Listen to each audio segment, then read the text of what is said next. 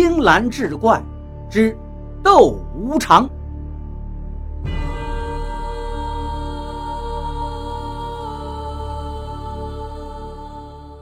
话说明嘉靖年间，清河县有一个天不怕地不怕的后生，名叫刘二狗。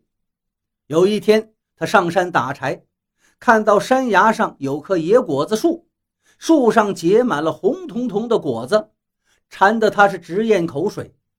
于是丢下柴担，爬到树上去摘果子。谁知道那树枝子咔嚓一声断了。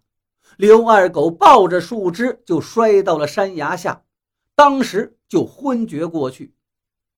也不知过了多久，他迷迷糊糊中听到有铁链子抖动的声音，睁眼一看，只见两个鬼正抖着铁链子来拴他。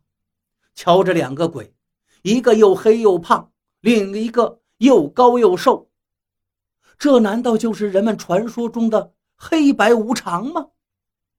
刘二狗一见，一伸手就赶紧抓住那条铁链子，转身一甩，那条铁链子竟然绕到了白无常的脖子上，只把这白无常勒得喘不过气来。黑无常见状，也扑向刘二狗，张开大嘴要去咬他的脖子。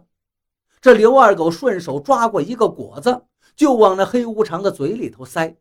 一直塞进到黑无常的嗓子眼里，这黑无常也是喘不过气来，慌忙后退几步，伸手去抠果子。而这时，刘二狗使劲一拽铁链子，这白无常就被他拽到了跟前。刘二狗大声道：“快把我送回家去，不然我就勒死你！”他两只手一使劲儿。铁链子瞬间收得更紧了，白无常忙喊饶命，说愿意送刘二狗回家。黑无常这也才抠出了嗓子眼里的果子，又要扑向刘二狗。刘二狗说：“你再敢动一下，我就勒死他！我看你怎么回去跟阎王爷交差。”黑无常无奈，只好停住了脚步。紧接着。这刘二狗让白无常背着自己，又让黑无常扛起那根结满了果子的树枝送他回家。这黑白无常只好乖乖照做。他们蹦蹦跳跳上了悬崖，然后把刘二狗送回了家。刘二狗倒也守信用，当即就放开了白无常。谁知道黑白无常又准备来锁他。好在这个时候鸡叫天亮了。他俩不能再锁人了，只好垂头丧气的走了。回到地府，阎王一看他俩空手而归，惊讶的问道：“让你们锁的人呢？”这黑无常就把事情经过一五一十的禀告了。阎王爷翻开生死簿，见上面清清楚楚写着刘二狗的名字，不觉生气的说道：“连个凡人都索不来。”真不知道你们俩是做什么吃的，限你们三天时间，再索不回来，就把你们俩打入十八层地狱。黑白无常一听，吓得是魂飞魄散呀，赶忙凑在一起想办法。黑无常道：“这个刘二狗胆子太大了，根本就不怕咱们，更何况有了昨夜一战，他更不把咱们放在眼里。”若是按正常路数出牌，肯定是不行。咱们得想个鬼主意，耗尽此人的元气，自然就好锁他了。白无常一听，眼珠一转，兴奋地说道：“那咱就让小倩出面。”黑无常一听，拍手叫好。小倩是个枉死的孤魂野鬼，长相十分俊俏。阎王说她长了一副狐媚容貌，再投胎了也会害人，所以一直不把她放入轮回。小倩之前找到黑白无常，请他俩找机会跟阎王说说情，现在正好利用她的美貌。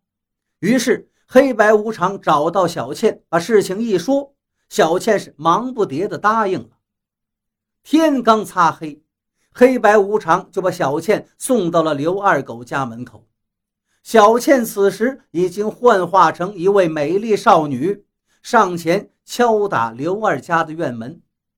刘二狗之前腿摔伤了，正躺在炕上养伤呢。听到敲门声，就答应了一句：“进来吧。”小倩推门而入，见到刘二狗，就说自己是过路女子，眼看天黑了，想来这儿借宿一晚。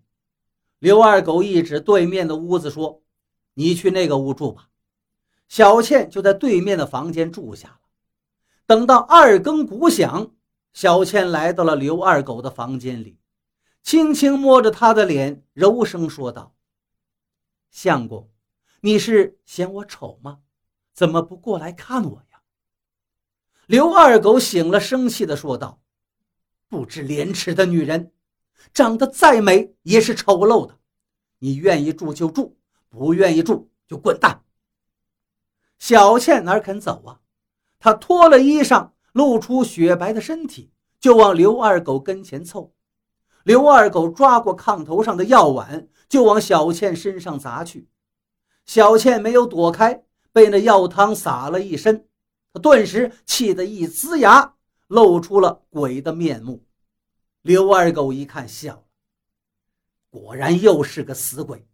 乡亲们都还没见过鬼呢，看我不抓住你，让乡亲们好好看看！说完，起身就要来抓小倩。小倩吓得是转身就逃。